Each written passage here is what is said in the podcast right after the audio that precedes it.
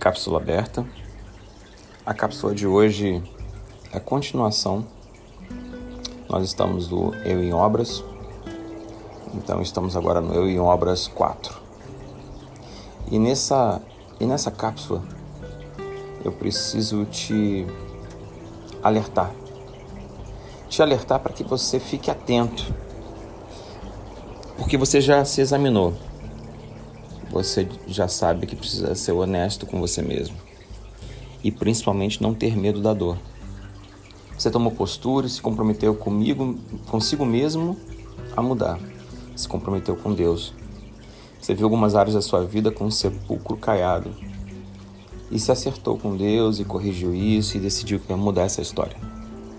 Hoje o chamado de Deus para a sua vida é pensar nessa reforma que nós estamos fazendo pensar o que significa realmente você em obras. Você fez a sua avaliação. Hoje o Espírito Santo de Deus quer te ajudar a perceber qual é o seu papel na sua própria vida, no seu ministério, na sua família, na vida dos outros. Pensa comigo nessa palavra. Seu povo reconstruirá as velhas ruínas e restaurará os alicerces antigos. Você será chamado reparador de muros restaurador de ruas e moradias. Isaías 58, 12.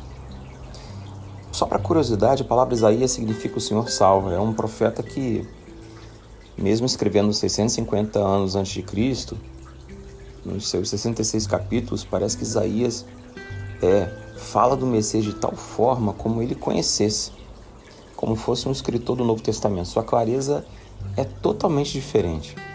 Ele é um profeta messiânico e principalmente exortava o povo para despertar dos seus pecados e se arrepender e se livrar da possível ira de Deus.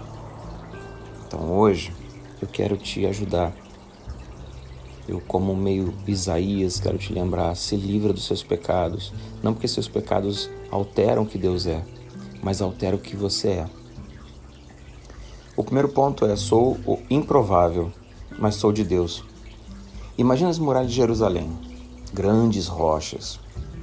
Filho, filha, em média 12 metros de altura por 8,5 de espessura. Já imaginou? Isaías diz: Seu povo reconstruirá as velhas ruínas.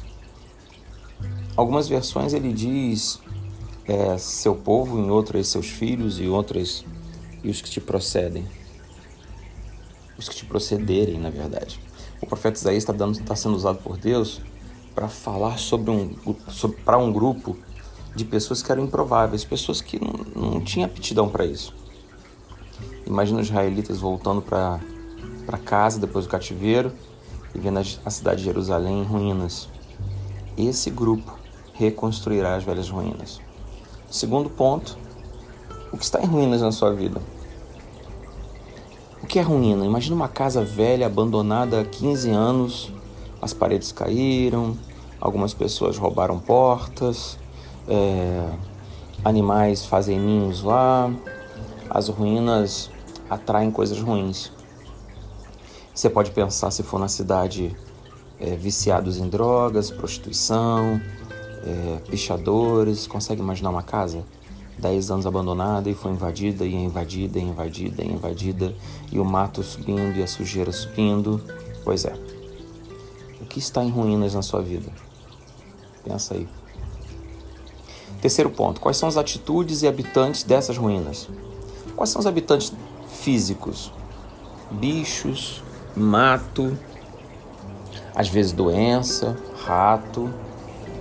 E quais são os riscos de ter uma ruína na sua vida?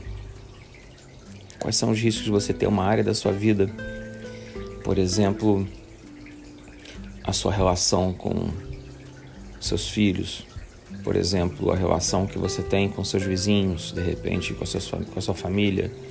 É, qual área da sua vida está em ruínas? E quais são os habitantes emocionais e espirituais de uma casa em ruínas? Lembra da ideia de abandono, falta de esperança, fé, um relaxo, um vazio.